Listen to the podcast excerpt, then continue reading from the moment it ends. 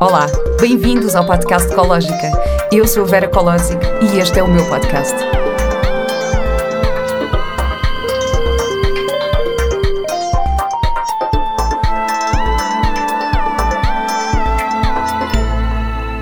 Olá e bem-vindos a mais um episódio do podcast Ecológica. Eu queria deixar a nota que eu estou a gravar estes novos episódios à distância e, como tal, eu peço a vossa compreensão para algumas eventuais falhas. Eh, eu sei que nos últimos episódios houve algumas questões técnicas eh, relacionadas com a distância que eu prometo melhorar, eh, mas para já eu quero que saibam que eu estou a fazer o melhor que posso com os recursos que tenho. Eu gostava também de voltar a referir uma coisa que disse nos primeiros episódios deste podcast. Este é um espaço em que partilho as minhas experiências e em que valorizo as opiniões dos meus convidados, não querendo de todo impor uma verdade sobre os temas e sim refletir um bocadinho sobre novas formas de pensamento. A minha convidada de hoje é a doutora Ana Moreira. A doutora Ana é licenciada em Medicina e criadora do Centro de Medicina Integrativa Doutora Ana Moreira, no Porto. É formadora na área de saúde e participa regularmente em seminários, colóquios e palestras nacionais e internacionais. Organiza também todos os meses palestras gratuitas. Olá, Ana. Olá, Vera. Está boa? É um prazer. Obrigada pelo convite. É um prazer para mim poder estar a falar consigo hoje. Já, já estávamos a adiar esta conversa há muito tempo. É verdade. Mas finalmente chegou o momento e, e agora com um tema um bocadinho diferente daquilo que tínhamos pensado inicialmente mas, mas até mais pertinente uh, para os tempos em que vivemos. Certo, acho que sim, porque neste momento acho que o que era interessante que os seus ouvintes pudessem estar atentos é o que é que podem fazer para melhorar a sua própria imunidade e, e, e ter essa consciência é, é uma coisa fantástica. Sim. Antes disso, eu queria falar um bocadinho sobre o seu percurso e sobre a medicina integrativa. Perfeito. Um, e queria perguntar-lhe uma coisa. A Ana sentiu desde cedo a necessidade de estudar e investigar outras abordagens médicas, como uhum. a medicina ayurvédica, a medicina tradicional chinesa, a acupuntura, a uhum. medicina sintergética. Isso. Porquê que, porquê que sentiu essa necessidade? Ora bem, eu eh, fiz um percurso muito normal, chamemos-lhe chamemos assim, entre aspas. Um, eu, o meu pai era médico, o meu avô era médico e, portanto, tenho uma tradição genética muito médica na minha família. e quando eu estava a fazer o internato geral, o internato complementar, surgiu a oportunidade de estudar uh, outra coisa, que foi a medicina uh, estética. E então eu fui estudar medicina estética. E depois fiz uma pós-graduação no Brasil, como sabe, o Brasil é fantástico, na, na, tudo o que diga respeito à estética. E depois eu pensei, não, tenho que ir fazer uma coisa um bocadinho mais formal na Europa e tal. Então, o mais parecido era uma pós-graduação em medicina anti-envelhecimento na Universidade de Barcelona. Então, lá fui eu, com uma Barcelona, fazer essa pós-graduação. E quando eu fiz a pós-graduação, depois achei que devia fazer um mestrado em anti-envelhecimento. Na altura era a única pessoa licenciada em medicina na, na Península Ibérica a, a fazer as duas coisas e fiz um mestrado e no mestrado tinha professores de no que se chamava na altura medicina biológica, que hoje é medicina integrativa e funcional. E então eu fui, eh, pronto, eh, ouvia-os, comecei a, começou o bichinho, não é? De uhum. ver, vermos a pessoa como um todo, uh, os conceitos da matriz extracelular, os conceitos de toxicidade da matriz extracelular e, portanto, a partir daí eu comecei a estudar essas áreas mais profundamente. Pronto, e foi, e foi o não parar. Uh, depois uh, fui, fui para muitos sítios, não é? Uh, porque aqui não temos muita formação, não temos nada quase em Portugal, agora já começamos a ter, até porque passados 15 anos já existe uma Sociedade Portuguesa de Medicina Integrativa que organiza congressos, o primeiro organizamos em 2019, tivemos 600 pessoas com o rabinho sentado no edifício no edifício da Alfândega, que é um edifício maravilhoso.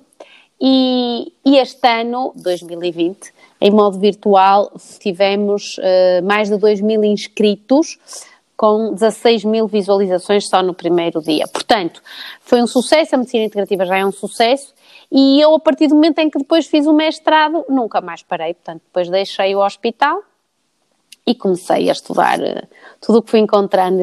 Entretanto, fui à Índia, uh, uhum. bom, enfim, depois começa o estilo de vida a ser coincidente com aquilo que vamos estudando.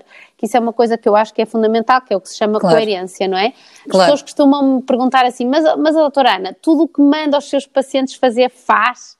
E é muito engraçado porque eu tenho muito orgulho nisso, sabe? Uh, e eu aqui em casa, nós não não comemos glúten, por exemplo, nós fazemos o pão em casa, um, tento comprar tudo biológico, uh, consegui desde a pandemia do ano passado introduzir um bocadinho mais o vegetariano, Uh, que foi, foi um bocadinho mais difícil. Tenho uma filha que é praticamente vegetariana e um filho que é muito carnívoro e, portanto, é manter aqui o equilíbrio. E eu sou uma pessoa que, que me deito cedo, tenho um, um hábito de, de, vida de acordar cedo, eu medito todos os dias durante uma hora, mais ou menos pelas seis da manhã. E, hum. por exemplo, repare, não, não fumo, não, não, não bebo café, não tenho aqueles, não, não tenho vício nenhum de televisão, não vejo televisão, não tenho vício de redes sociais, sou um bocado nula até nisso. Então é um bocadinho o como é que nós estamos, como é que nós queremos viver a nossa vida. Então a medicina integrativa, basicamente, é, é procurar uh, a causa dos problemas das pessoas que nos estão a, a pedir ajuda. Uhum. E, e, por isso eu tento, uh, que no fundo é um estilo de vida, ou seja, como é que eu posso melhorar o meu estilo de vida para ter uma melhor saúde física, emocional e mental, e depois é, é tentar fazer isso na minha, na minha casa, não é? Com a minha família. Um, há Portanto, coisas é, que eu... é um é um tipo de medicina que não se foca só no sintoma, mas sim na, nas causas e no bem-estar essa, no essa todo. Essa é a ideia, não é?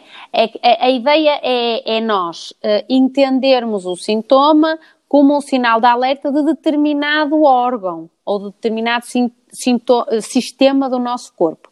E a partir daí uh, estarmos uh, atentos ao que as pessoas nos vão contando, fazermos bastantes perguntas. Eu costumo dizer que somos uns detetives da medicina, uhum. porque uh, a nossa história, em termos de saúde e de doenças, está, tem que ser vista desde a gravidez da nossa mãe. Repara, hoje em dia já se entra em linha de conta com uma coisa que se chama epigenética.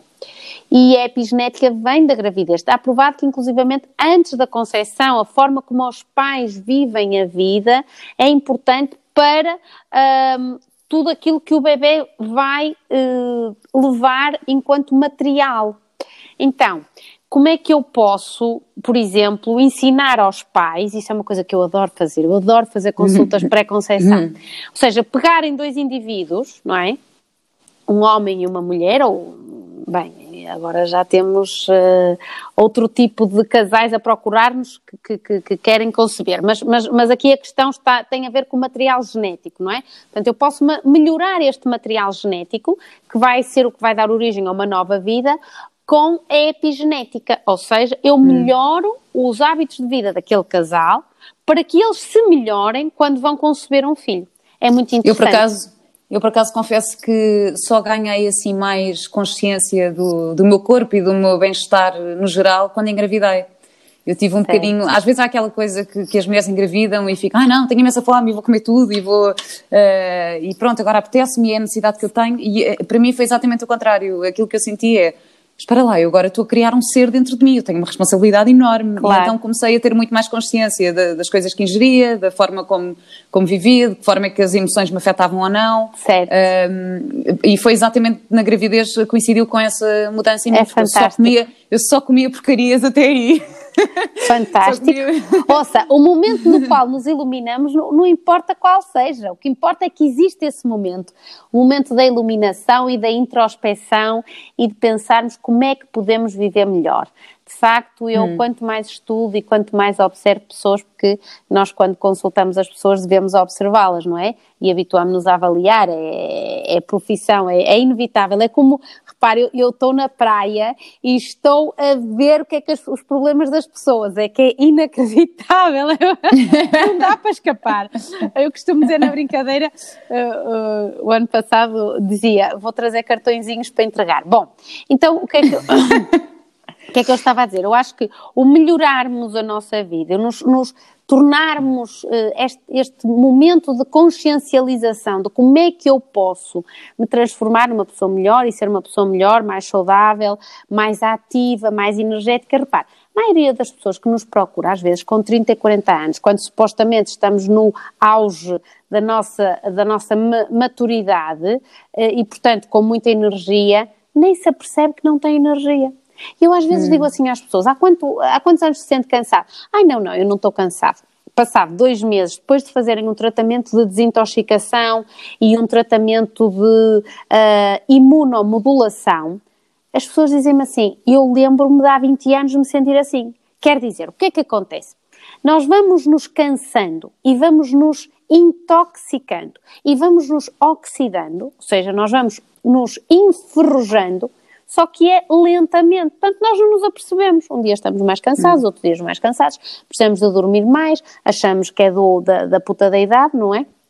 E, e, e a coisa vai passando, mas na realidade nós estamos é doentes só que não temos hum. uma doença diagnosticada como tal. Ou seja, há aqui uma série de diagnósticos que são muito interessantes que tenhamos em linha de conta quando estamos a falar, por exemplo, em medicina integrativa, que não, nos, não, temos, não damos tanta importância quando falamos em medicina convencional, que, que é, por exemplo, uma coisa chamada a inflamação crónica de baixo grau, que está relacionada com o aparecimento de inúmeras doenças. Repare, 60% hum. dos adultos norte-americanos têm uma doença crónica e 40% têm duas ou mais doenças crónicas. Portanto, quer dizer, hum. quase metade da população.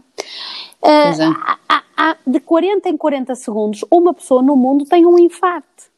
E uma em cada cinco pessoas no mundo tem uma depressão grave. Portanto, isto o que é que une toda, toda, todas estas doenças? Uma coisa chamada a inflamação crónica de baixo grau, quer dizer silenciosa, ou seja, os sintomas que me dá não são aqueles sintomas típicos de uma inflamação, de eu ter uma dor ou ter calor, mas são, é, é silenciosa. E a, a, Time Magazine, há para aí uns 14 ou 15 anos, já disse que a inflamação era uh, the, natural, the silent killer, portanto, que está relacionada com os infartos, com as doenças neurodegenerativas, com o cancro, inclusivamente, com a obesidade, com os diabetes. Então, nós precisamos de, de, de perceber que o facto de não termos uma doença diagnosticada não significa que não estejamos doentes. E aqui entra muito bem a medicina integrativa, porque a medicina. E, e diga-me, desculpe estar a interromper, Helena, só lhe queria fazer aqui uma pergunta em relação a isso, que é: acha que as pessoas procuram. Hum, como o primeiro recurso a medicina integrativa não. agora? Porque isto, isto, é uma das coisas que eu falo aqui no podcast, porque eu já entrevistei alguns, eh, pronto, alguns terapeutas e, e pessoas de, de, terapias mais alternativas, uh, e, e, aquilo que eu sinto é que uh, essa procura só é feita quando na medicina convencional a coisa não resultou. Bom, é assim, eu tenho uma experiência um bocadinho diferente porque tenho 15 anos disto, não é? Tenho 15 anos de banca. Hum. e portanto tenho algum nome, significa que uh, as pessoas que nos vão procurando muitas vezes são pessoas às quais aparece qualquer coisa e como já tinha vindo o pai ou o irmão ou o sogro, uh, imediatamente nos procuram sem andar, uh, enfim, à, à, à procura de outros diagnósticos. Isso é um tipo de pessoas. O segundo tipo de pessoas são pessoas que efetivamente já têm outro tipo de consciência. Ou seja, são pessoas, por exemplo, vegetarianos, são pessoas veganas, são pessoas que só querem ser tratadas com homeopatia, são pessoas que meditam, são pessoas que fazem yoga e querem uma medicina um bocadinho mais holística, complementar. E, portanto, querem uma abordagem na qual nós possamos falar da comida e que a comida importa e que as mudanças dos hábitos importam querem estar, digamos, em sintonia com o, o terapeuta, com o médico. E o terceiro tipo de pessoas, realmente são esses que a Vera está a dizer, ou seja, são pessoas que uh, fizeram toda a sua vida de doença, digamos assim, em termos da medicina convencional, e que por algum motivo têm uma doença que é incurável ou que é crónica e que pretendem então aí uma segunda opinião ou, ou, ou enfim, ou um tipo de tratamento diferente. Portanto, eu acho que, hum. pela minha experiência, temos estes três tipos de pessoas que nos podem procurar. Eh, felizmente, felizmente, já temos muitas pessoas do primeiro e do segundo grupo, ou seja, pessoas que vêm porque, porque entendem que querem fazer uma mudança, têm uma consciência da sua saúde e querem a promoção da saúde ok? Isto é um, um, termo fantástico, é a promoção da saúde. E outro termo fantástico que eu adoro, que me considero uma autêntica médica dessa área, que não, nem sequer existe cá, que é o lifestyle medicine, portanto, a medicina de estilo de vida. E realmente isso é exatamente aquilo que eu faço hoje em dia, não é? É estar a ouvir uma pessoa durante uma hora e meia e no fim dessa hora e meia dizer-lhe, olha, isto está mal, isto está bem, vamos fazer isto, vamos fazer isto. Portanto, é a medicina do estilo de vida que é como é que nós pegamos naquela pessoa com tudo o que ela traz, como é que foi a sua infância, como é que foi a sua juventude, em que é que ela trabalha, com quem é que ela vive, o que é que ela come, se fuma, se não fuma, como é que funcionam os intestinos, quais são os traumas que aquela pessoa tem do ponto de vista emocional, pegarmos nessa pessoa e dizermos assim, ok, olha, temos isto, isto, isto para melhorar, isto já está porreiro e isto está péssimo.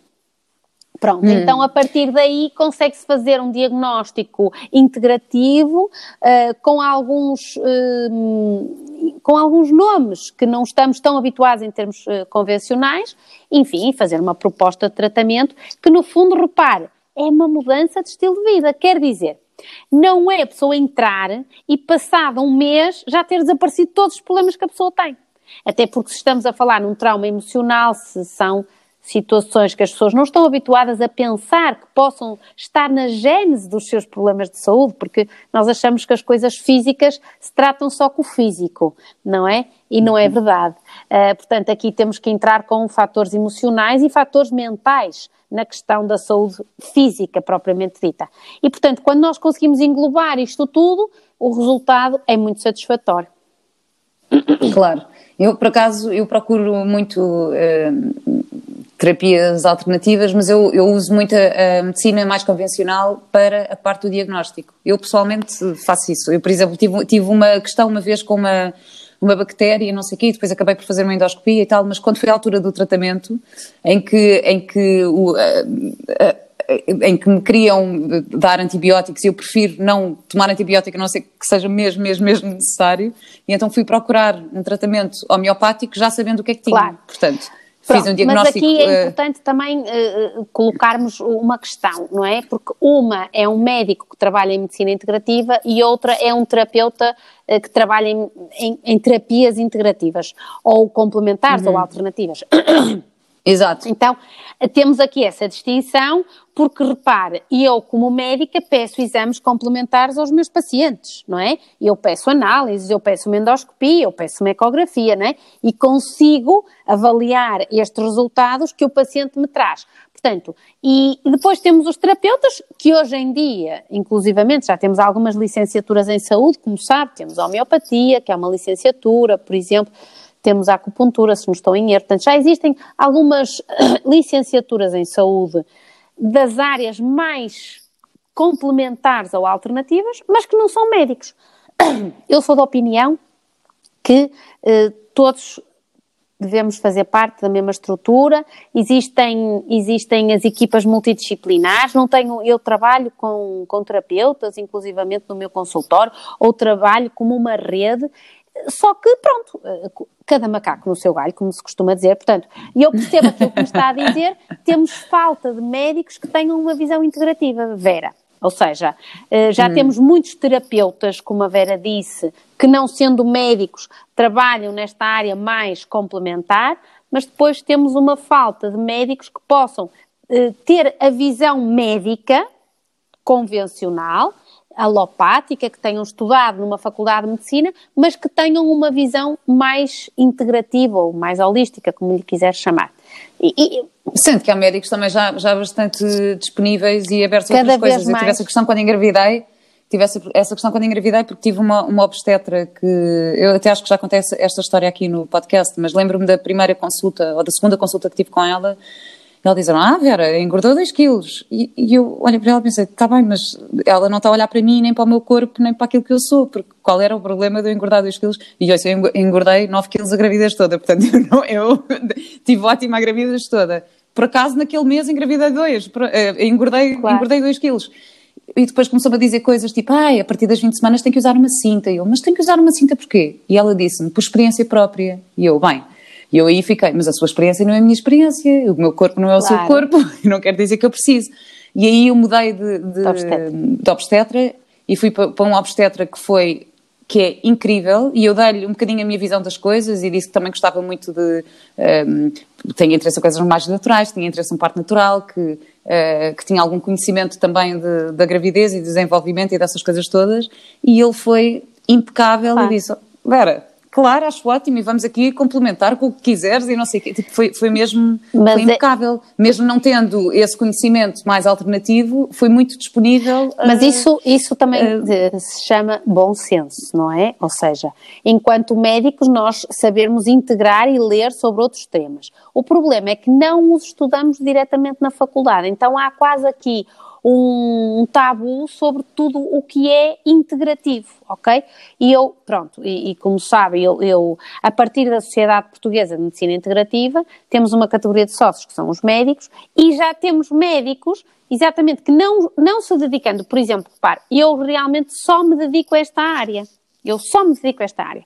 Mas aquilo que me está a contar indica-me que existem outros colegas, e eu conheço muitos, felizmente, que não se dedicando só a esta área, ou seja, continuam nas suas especialidades, mas que têm uma visão na qual eh, entendem que podem ser complementadas outras técnicas, não é? A ginecologia obstetrícia é uma das, das, das, áreas, mas existem outras. Eu, por exemplo, eu tenho colegas oftalmologistas que já são integrativos. O que é que isso quer dizer? Quer dizer que se calhar vão ter o cuidado de estudar um bocadinho de medicina ortomolecular, porque existem hoje imensos suplementos vitamínicos que podem ajudar no olho em determinadas patologias. Portanto, isto é, repare, eh, tem que mudar esse contacto, Ana, porque eu tenho que mudar esse contacto que eu vejo tá muito bem. mal. A medicina, a medicina, integrativa, por definição, não é, não é, hum, não é fundamentalista. Nós, e, e eu costumo dizer isto, eu não estou aqui para falar mal de ninguém, não estou aqui nem em lado nenhum, até porque eu sou médica e lembro muito bem do juramento de Hipócrates e, e e gosto muito da minha área básica da minha faculdade, sou muito leal à minha faculdade, na qual tirei a minha licenciatura. E, portanto, o que eu admito é que nós um, possamos estudar outras coisas e que as complementemos com a nossa formação de base. Infelizmente aqui uhum. ainda não consideramos isso uma especialidade, Uh, mas, por exemplo, se, se, eu estivesse nos Estados Unidos, uh, seria uma especialista em medicina integrativa, que é uma especialidade de 4 anos nos Estados Unidos, tal como pediatria, tal como cardiologia. Pronto, aqui vamos tirando algumas especializações, algumas pós-graduações e, no fundo, vamos juntando tudo, mas a ideia é poder fazer uma. Eu estou em crer que vou conseguir, enquanto Presidente da Sociedade, fazer uma pós-graduação em Medicina Integrativa em Portugal, que já existe, por exemplo, no, no, em Londres existe uma pós-graduação em Medicina Integrativa, um, existe um hospital um, com um departamento de Medicina Integrativa, que é o Royal London Hospital, e, e que é um hospital do Estado, na qual as pessoas, portanto, podem decidir ser tratadas de modo complementar. E eu Sim, mas pode ser que as coisas agora mudem um bocadinho e também. Com vamos, pessoas como vamos... a Vera atentas e que tenham alguma uh, preponderância social, eu penso que é assim que vai mudar. Uh, é cada um poder dar o seu feedback da sua vida. Repare, eu volto a dizer, eu não estou aqui a dizer que existe um certo e errado, não existe. Até porque a Vera é um bocadinho mais vocacionada, mais voltada para esta área do natural, mas se calhar das suas amigas terá 15% uh, ou 20% que uh, a ouvem e que vão consigo, não é? Uh, Sim, claro, e há, e há outras que não, e eu não julgo nada isso, acho que, cada um tem que, acho que cada um tem que, isso, que procurar aquilo exatamente. que resulta para é si. É por isso que eu costumo dizer que é por isso que, que o, o mundo não cai, porque uns gostam do dia, outros gostam mais da noite, uns gostam do salgado, outros gostam do doce, então nós temos que entender que não vamos ser a panaceia de ninguém, simplesmente dentro da área médica, seremos outra opção de diagnóstico e de tratamento e, e a partir daí está tudo, está tudo bem. Aceitamos todas as perspectivas hum. de vida. Claro, com esta definição, repare, já existem os médicos que trabalham nesta área, já existem os, os terapeutas, os acupuntores, os osteopatas, os homeopatas, e pronto, e podemos eh, fazer uma equipa, porque a nossa formação médica de base são seis anos, eh, mais os anos de especialidade. E os terapeutas têm hoje em dia já a sua licenciatura. Então isto é muito engraçado porque eh, significa que, por outro lado, o público está a pedir mais. Uh, nós aqui temos um atraso em relação aos Estados Unidos, pai de 40 anos, não é? Porque, na realidade, as terapêuticas complementares nos Estados Unidos começaram a partir dos anos 90 em 1990 foi quando começaram a surgir uh, centros académicos dedicados à medicina integrativa. Neste momento existe um consórcio de centros académicos dedicados à medicina integrativa, já são mais de 50 centros académicos. Portanto, repare, nós temos um atraso brutal Sim, mas felizmente agora já, já estamos a despertar um bocadinho, portanto, ainda bem que está aqui a esclarecer que essas questões. E, e repare, e começa e... por uma insatisfação dos utentes e por uma insatisfação dos próprios médicos, porque a maioria dos médicos também se sente insatisfeito muitas vezes no seu trabalho, porque eh, em termos convencionais nós não conseguimos dar muita resposta a uma coisa que é a doença crónica a doença crónica propriamente hum. dita hum. não se consegue dar resposta. Portanto, a medicina convencional é fantástica em tudo o que seja a medicina de urgência e de emergência, não é? Tivermos um infarto e uma apendicite, eu costumo dizer aos meus alunos, uh, se eu tiver um infarto a dar uma aula, levem-me para o hospital, não se ponham, não se ponham a querer fazer experiências. Agora, para onde é que vai funcionar a medicina integrativa? Quando, passado o, o, o infarto e a pessoa indo para a sua casa, como é que eu posso ajudar esta pessoa a entender porque é que ela teve um infarto? E provavelmente esta pessoa vive em stress, tem coisas na sua vida que não gosta, come inadequadamente, não tem eh, hábitos de sono. Então, aqui já posso fazer alterações de vida que vão impedir que tenha um, um segundo episódio, por exemplo. E falando agora um bocadinho do que, do que se está a passar agora, eu gostava que, que nos esclarecesse aqui algumas questões. Em primeiro lugar, uh, o que é um vírus? Pronto, então, um, um vírus é um, um, uma coisinha muito pequenina que invade as células e que eh, causa nos seres humanos uma doença que se chama uma virose. E, portanto, estes vírus têm uma cápsula, que é feita de uma, de uma proteína onde fica o material genético do próprio vírus, e este material genético sofre modificações, às quais chamamos mutações, com frequência, que vai levar ao aparecimento de variedade de um, de um mesmo vírus.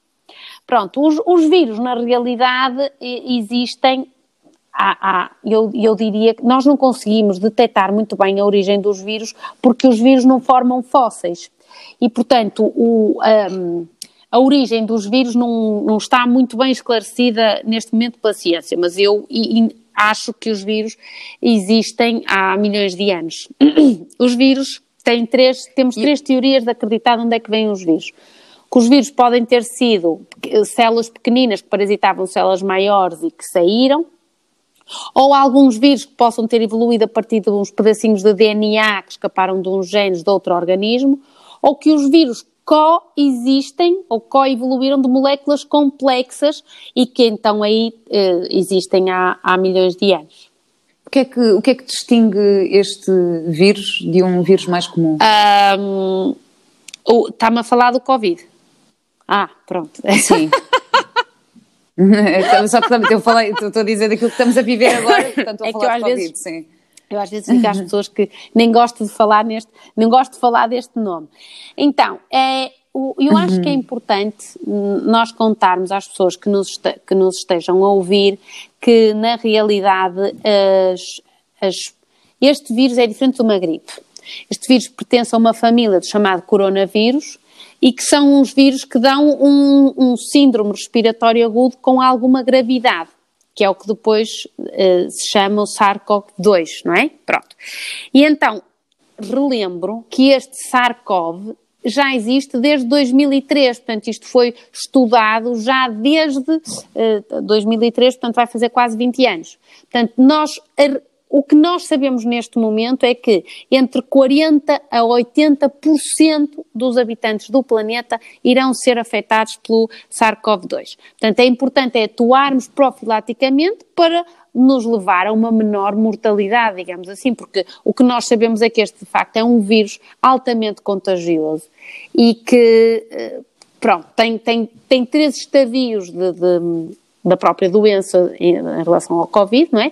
Que há uma fase de resposta viral que vai diminuindo com o tempo e depois entra uma fase pulmonar e uma fase hiperinflamatória. Portanto, quando começa a fase pulmonar, há uma fase de resposta inflamatória, que esta é que é complicada e pode terminar numa insuficiência cardíaca ou num síndrome respiratório agudo, com marcadores inflamatórios uh, muito elevados. Enquanto que numa fase inicial uh, pode ser só febre ou tosse seca ou diarreia, umas dores de cabeça e que, se formos fazer análise, já temos algumas análises inflamatórias alteradas. Só depois então é que começa a fase de falta de ar propriamente dita. Portanto, existem três fases e, e a fase 1 é a fase que pode durar entre 6 a 8 dias com de facto uma grande carga viral nestas, nestas secreções do nariz e, e é isso que depois leva ao contágio.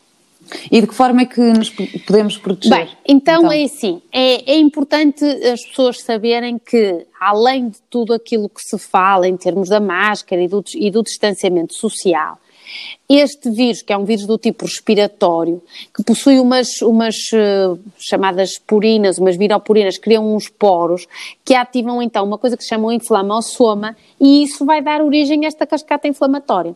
Então, eu posso me proteger se eu não estiver tão inflamatória, porque se eu estou inflamada, digamos assim, o que é que vai acontecer? Quando entra o vírus e há uma fase de infecção inicial, só vai haver as outras fases se o, digamos, o tachinho do meu corpinho já esteja quentinho. O tachinho está quentinho e isto vai aquecer muito. Então, como é que nós podemos fazer? Nós podemos diminuir a inflamação que nós temos.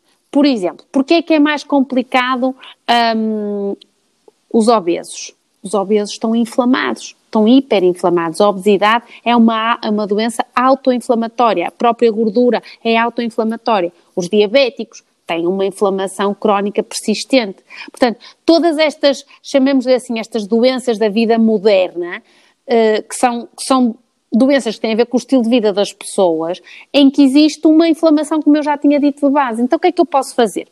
Eu posso melhorar a minha dieta, posso comer uma dieta mais anti-inflamatória, mais alcalina, e eu posso fazer exercício físico moderado, eu posso ter uma melhor higiene do sono e eu posso ter técnicas de mente-corpo que me vão ajudar a diminuir o impacto do stress sobre a resposta imunitária.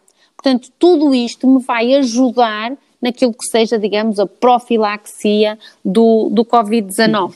Então, por exemplo, muito açúcar, muitos hidratos de carbono, um, o sal refinado, um, são substâncias que vão inflamar a minha mucosa do intestino e que, a partir daí, não me causam nenhum sintoma, mas que como eu digo, estou inflamada, chama-se a matriz extracelular, a matriz extracelular está inflamada, se existe, se eu eh, contacto com o vírus e existe carga viral suficiente para que eu então inicie uma infecção, estou mais, uh, estou mais predisposta, digamos assim.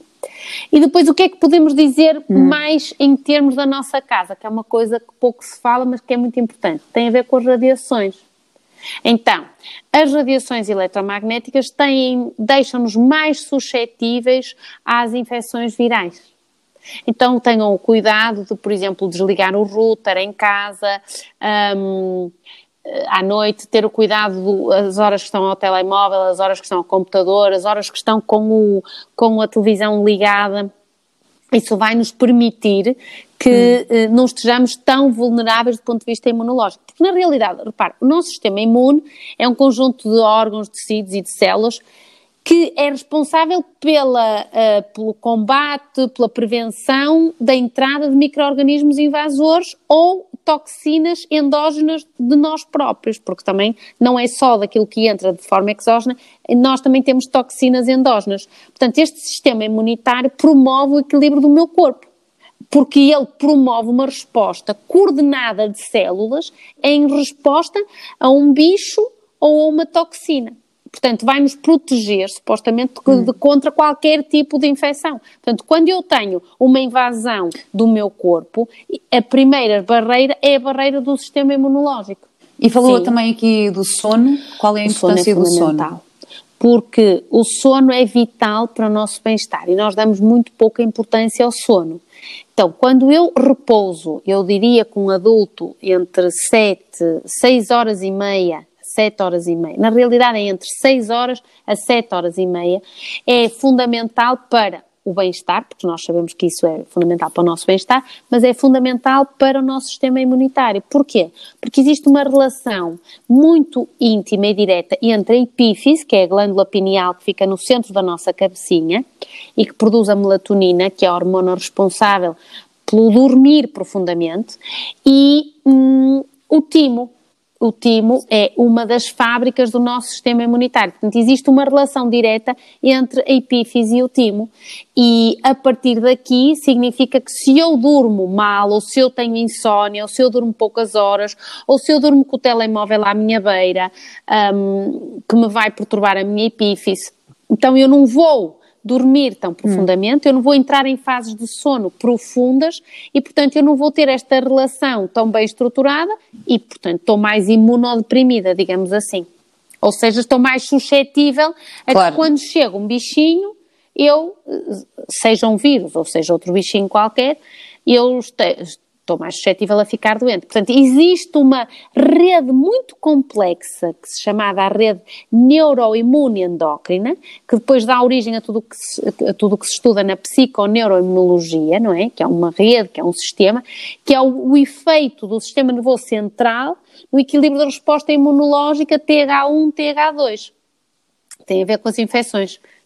Em relação ao sono, agora também o que, que eu sinto que, que, se está a passar, não é? Porque, no geral, há, há uma certa ansiedade no ar e isso, e, obviamente, sem, que também perturba o nosso sono. Mas, uh, mas isto está estudado já pela ciência, portanto, não é só eu dizer assim, ah, eu quando durmo fico mais rabugenta, não estou tão bem disposta. Não. Há um papel imunoneuroendócrino da melatonina, da tal hormona produzida pela glândula pineal, e há uma relação direta entre esta glândula pineal e o timo, que está muito bem estudado do ponto de vista neuro bioquímico, vamos lhe chamar assim. Portanto, a partir daí, hum. Eh, eu sei que tenho que eh, dar a devida importância uh, ao sono. Ou seja, como eu digo, ter uma higiene do sono que é o deitar cedo, uh, máximo às 11 horas, porque nós devemos estar a dormir antes da meia-noite sempre.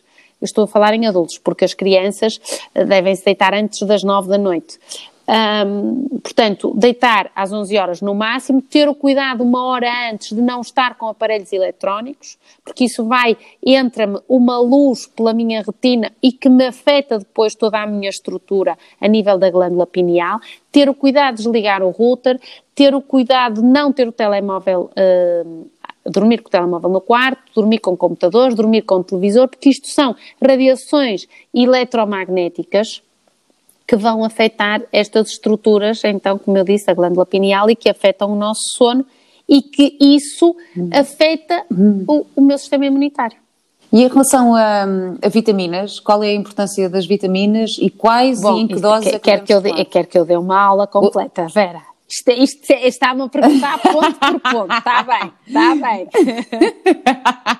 O Covid-19 eh, é imune a organismos com pH maior que 5.5. Quer dizer que nós precisamos de consumir mais alimentos alcalinos que nos ajudem a aumentar o nível do nosso pH para estarmos mais eficazes contra o vírus, ok? Portanto, por exemplo, comermos abacate, o alho, a manga, as tangerinas de uma forma geral, o abacaxi, um, são alimentos, portanto, não só retirar os alimentos inflamatórios, mas também consumir alguns alimentos que nos alteram o pH. É muito importante, uh, digamos, de uma forma geral, em, em, por causa da comida, ok? Portanto, só queria dizer isto para as pessoas estarem atentas, porque é importante o pH, é muito importante o pH no nosso corpo e nós estamos muito, muito ácidos.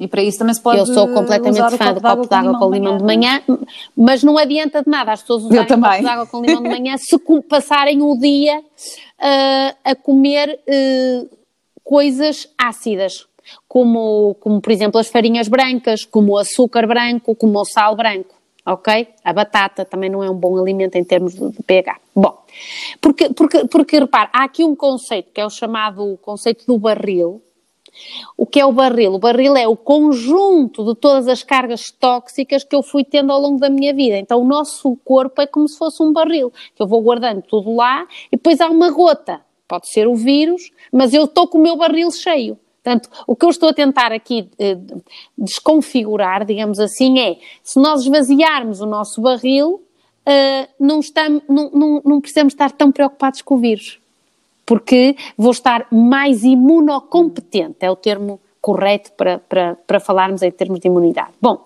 então uma vitamina essencial é a vitamina C. A vitamina C é uma vitamina que não é produzida, deixou de ser produzida, nós não temos a enzima que ajuda na transformação desta vitamina, portanto, nós precisamos desta vitamina exogenamente o que é que acontece? A dose considerada, hum, a dose diária recomendada para a vitamina C está muito abaixo do que na realidade nós precisamos pelos estudos mais modernos. Ok? Pronto. Então, este é o grande engano em relação à vitamina C. Portanto, eu diria que para um adulto normal que não tenha assim nenhum fator de risco, porque, por exemplo, se um adulto fumar ou se uma mulher tomar a pílula já vai precisar de doses mais altas de vitamina C, eu diria que entre 1 a 3 gramas de vitamina C, ok? De vitamina C na forma não ácida. Depois temos a vitamina D, eu também sou muito fã da vitamina D. Uh, também temos outro engano em relação à vitamina D, porque o que, é que, o que é que se está a passar? Com o advento de termos muito cuidado com o sol e de estarmos cada vez com menos sol, nós estamos uh, com uma, um déficit brutal de vitamina D. Então é importante nós nos suplementarmos com vitamina D. Eu diria que vitamina D entre 5 uh, vá, 5 mil unidades, porque falar em mais unidades de vitamina D sem ver a pessoa e sem fazer análises, eh, se for assim, digamos, se, se quer que eu diga uma coisa genérica, se as pessoas tomarem 5 mil unidades de vitamina D, acho que já, já fico contente. E acha, acha que é importante os suplementos, por exemplo, a vitamina C, se, se nos alimentarmos bem? Eu acho que é obrigatório. Acha que é, que é. Eu acho que é obrigatório. É suficiente ou é mesmo obrigatório vitamina, ter. Fazermos suplementos de vitamina C. Hum. Eh, através da Sociedade Portuguesa de Medicina Integrativa, nós fizemos uma petição pública que também a Vera pode ajudar nisso, exatamente para ver se nós conseguimos ir uh, à Assembleia da República. E uma das coisas que esteja em causa é exatamente o pedir que as vitaminas tenham um IVA mais baixo, portanto, a partir do momento que sejam consideradas importantes, como já existem inúmeros estudos científicos que assim o demonstram, um, podemos pagar menos para, para consumir mais vitaminas. Portanto, isto é, isto é muito importante. Como lhe estava a explicar, hum. a dose diária recomendada é cerca de 60 microgramas. E eu estou-lhe a dizer que, no mínimo, um adulto deve tomar um grama por dia. Um grama. Mas a média do que eu acho que nós precisamos é 3 gramas por dia. Existe uma técnica que é chamada a técnica da titulação intestinal da vitamina C. Como é que funciona esta técnica? A pessoa toma 1 grama à segunda-feira, 2 gramas na terça-feira, 3 gramas na quarta-feira e assim sucessivamente. E vai avaliar o dia em que tem a diarreia. Por exemplo, imagine que tem diarreia na quinta-feira. Se na quinta-feira tem diarreia, que era o dia tomar 4 gramas de vitamina C, quer dizer que a dose que essa pessoa precisa são 3 gramas de vitamina C. Mas repare, há pessoas que têm que subir até 8 gramas de vitamina C por dia. 10 gramas de vitamina C por dia. E eu aí uh, ortopedia, se a pessoa sentir essa necessidade, então é aí que já faça isso com acompanhamento médico. Entre 1 a 3 gramas por dia é uma coisa que as pessoas podem suplementar e que não têm que estar assim tão preocupadas, digamos assim, com, com poderem estar a fazer uma coisa de errada. Em relação à vitamina C, existe um amplo suporte, evidência, investigação científica com artigos científicos indexados que justificam o uso imediato da vitamina da vitamina C. Uh, pronto, portanto, evolutiva é o que eu estou a explicar, que, que, que, explica este desacordo entre a dose diária recomendada que eu estou a dizer, é que os humanos, desde há cerca de 30 milhões de anos, nós, nós perdemos a capacidade de sintetizar a vitamina C porque já não sintetizamos uma enzima que catalisa um passo na síntese da vitamina C. Por isso é que nós precisamos de, de digamos, de, de suplementos de vitamina C. E uh, existe um senhor que podem procurar que se chama Linus Pauling, que foi um homem que recebeu dois prémios Nobel, não terá sido por um acaso, e ele escreveu, está escrito, existem artigos científicos que mostram que a vitamina C em doses altas é diretamente viricida. Portanto, ele fez um, eh, estas experiências in vitro mas que agora nós conseguimos levar para os humanos. Portanto, uhum. eu diria que um, 1 a 3 gramas de vitamina C é, é, é extremamente importante para qualquer pessoa. Estamos a falar de uma criança, pode tomar 500 miligramas, uh, 1 grama por dia, mais ou menos, sem nenhum problema. Ok. E, e em caso de, de, de, infecção, não é? Já falámos que este vírus é muito Correto. contagioso e que não afeta toda a gente da mesma maneira, não é? Eu acho que também é isso, é isto que também causa alguma ansiedade nas pessoas. Oh, Vera, mas eu já, eu já tentei explicar bem como é que para acalmar um bocadinho as pessoas. Vai... Se as pessoas tiverem o cuidado de perceber que se tiverem inflamados cronicamente, mesmo sem doença, isso é um fator de risco e que isso não é tido em conta hoje em dia, então as pessoas podem modificar o seu estilo de vida, passarem a comer melhor, a fazerem uma desintoxicação, a dormirem melhor e isso vai desinflamá-las. Portanto, aqui a lógica, aqui eu não estou a dizer às pessoas para tomarem um anti-inflamatório porque não vai servir de nada. A lógica é diminuir o nosso barril. Portanto, eu tenho o meu barril cheio, porquê? Porque eu tinha amigdalites, porque tomei antibióticos, porque tomo a pílula, porque fumo, porque tenho muito stress, então o meu barril está cheio. Portanto, quando aparece um vírus, eh, eh, vai, vai hum. sair por fora. Portanto, como é que se esvazia o barril? Comendo melhor, controlando melhor o stress, dormindo melhor, controlando os hábitos intestinais. É importante as pessoas perceberem que têm que ter uma a três, eh, uma, duas vezes por dia uh, evacuar o intestino. Portanto, todos estes pormenores e suplementando-se com, com, com, vitaminas, sim, estou, sou de acordo com isso. Portanto, uh, todos estes pormenores são importantes para que as pessoas possam estar mais descansadas, porque dizer que uma pessoa morreu com Covid e não tinha problema nenhum, para mim não é satisfatório. Porque é, é preciso saber como é que aquela pessoa tinha aquela vida. Por exemplo, repare, há umas análises específicas de inflamação que quase não se fazem do ponto de vista convencional, mas que são importantes para a pessoa perceber se está inflamada ou não. Por exemplo, uma pessoa que tem dores de cabeça, uma pessoa que tem dores osteoarticulares, uma pessoa que não faz exercício físico, ou se dá uma corridinha fica logo cansada, ou se faz exercício físico fica com muitas dores. Isto diz-nos que tem uma inflamação crónica, só que é silenciosa. Pronto, e então aí é o grande truque. Mas, ó Vera, está-me a tirar do meu hum. sítio. Está-me a tirar... É o que eu estava a falar nas vitaminas. Não, sim, mas... Não, não, eu sei, eu sei, mas não, acho que já nos deu a informação que nós precisávamos em relação às então, vitaminas. vitamina C, vitamina D. Está bem, está bem, então continuo. Pronto. Já, eh, já falámos das quantidades e, das vitaminas, zinco, vitamina C e vitamina D. O zinco e o selênio e uhum. depois um probiótico e magnésio. São as coisas que eu acho importantes que as pessoas possam suplementar-se em casa. Ah, e ômega 3. Ômega 3 é fundamental. Uh, mas é o, isso, ômega então 3, pronto, vamos conseguimos ir buscar ômega 3 ao peixe. Peixe não da aquicultura, portanto, peixe do mar, ok? Uh, mas mesmo assim, nós temos uma alimentação hoje um bocadinho deficitária e, portanto, eu aconselho as pessoas que não estejam com o vírus, uh, por uma prevenção, a tomar entre 1 um, um grama a 1 um grama e meio de ômega 3 por dia. E qual é a sua opinião em relação ao jejum? O jejum intermitente é... é uma coisa que eu faço todos os dias e, e, aconselho vivamente as pessoas a fazer. O jejum, a explicação científica do jejum está baseada num prémio Nobel que se chama autofagia. Portanto, a partir de 18 eh, horas de jejum, o nosso corpo entra em autofagia, quer dizer que vai-se comer ele próprio. Mas come só as coisas inadequadas, não nos vamos preocupar com isso. Então, no mínimo 12 horas de jejum. Significa que janto às 7, só posso comer a partir das 7 da manhã. Esta coisinha de tomar um chazinho com umas bolachinhas ao deitar é matar o nosso corpo, ok? Porque o nosso corpo precisa de fazer a digestão do jantar. Eu, quando vou para a cama, já não tenho que ter a digestão a fazer-se, por isso é importante que eu jante cedo, para que eu me possa deitar cedo, mas que já não esteja com processo digestivo. Porquê? Porque eu, quando vou dormir, o meu corpo tem que estar a suprir as funções de tudo o que foi durante o meu dia. Ou seja, em termos mentais, precisa de me arquivar os ficheiros, é preciso uh, ir uh, uh, ao estômago lá varrer o que está de excesso de acidez, é preciso ir ao intestino varrer o que está de excesso de lixo nas, nas paredes do intestino, o fígado precisa de se limpar e se desintoxicar, porque é uma autêntica fábrica, ok? Então, todos estes processos não podem ser concomitantes com o processo digestivo.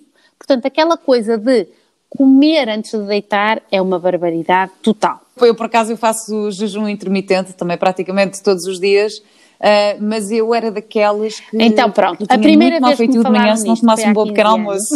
Eu disse a uma colega minha que, uh, olha, tu estás tola, porque eu tenho de acordar e quase ainda estou deitada e já tenho que estar a comer, porque eu achava que me sentia mal.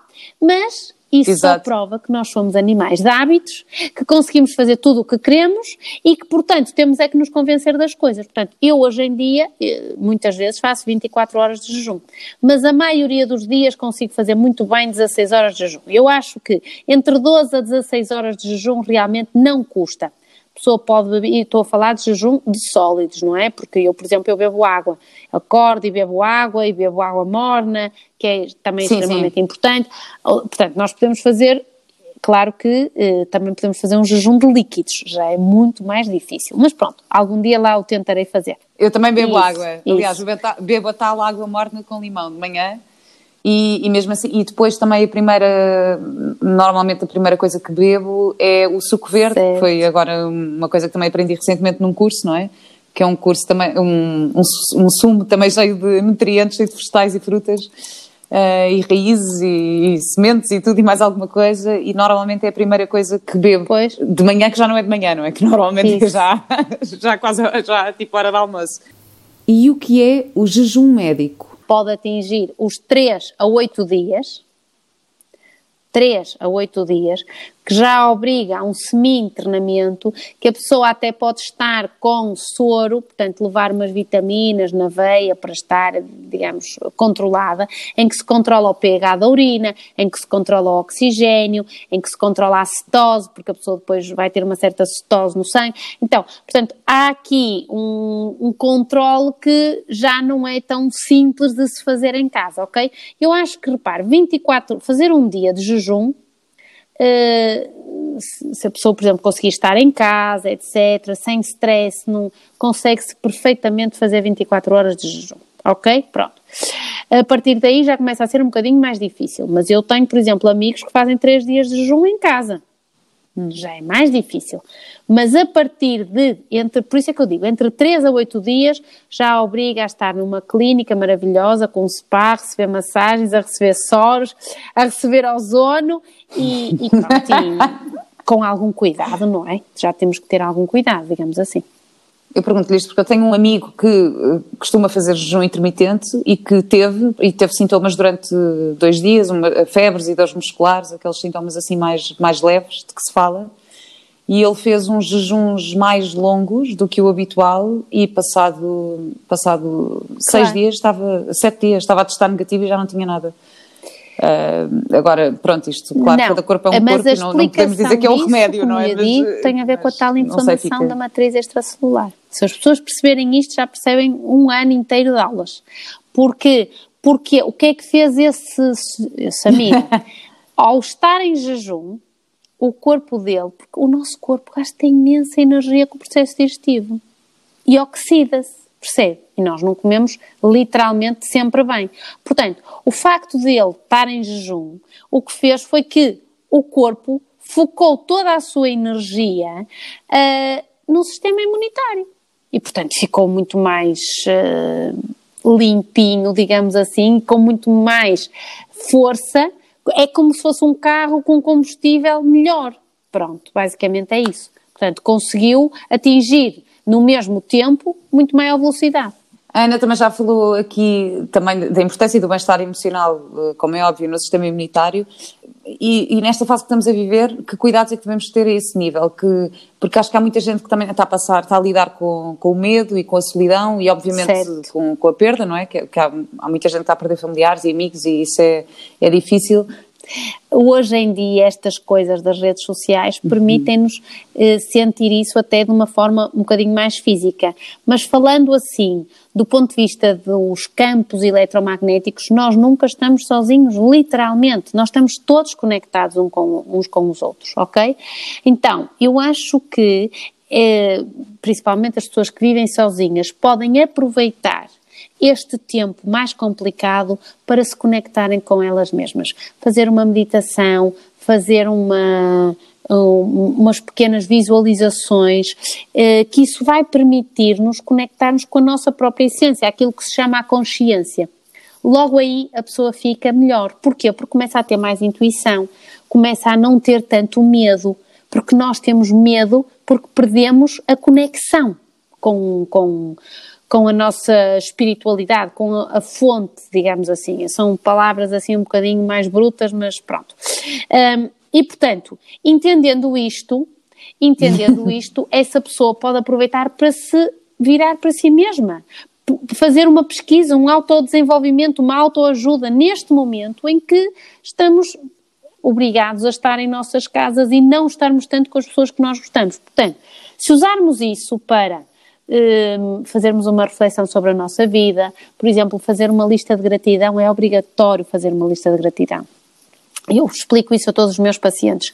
Uma lista na qual eu agradeço no mínimo a 50 coisas, ou 50 pessoas, ou 50 aprendizagens que eu tive na minha vida, obriga-nos a uma reflexão inacreditável. Ter, por exemplo, uma lista de objetivos, como é que eu me vejo daqui a meio ano, daqui a 5 anos, daqui a 25 anos. Então, aproveitarmos este tempo para fazermos realmente um verdadeiro autodesenvolvimento pessoal. E, a partir daí, uh, é impossível que as pessoas estejam chateadas. Portanto, é substituir o medo, porque o medo é sem dúvida a ausência do amor. É substituir o medo pelo amor.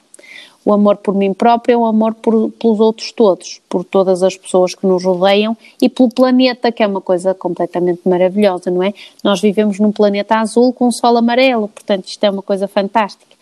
Então, lembrarmos-nos disto e lembrarmos-nos do milagre da vida é uma coisa maravilhosa e, e permite-nos estar mais confiantes que o amanhã vai ser muito melhor. Ana, muito, muito obrigada por esta conversa.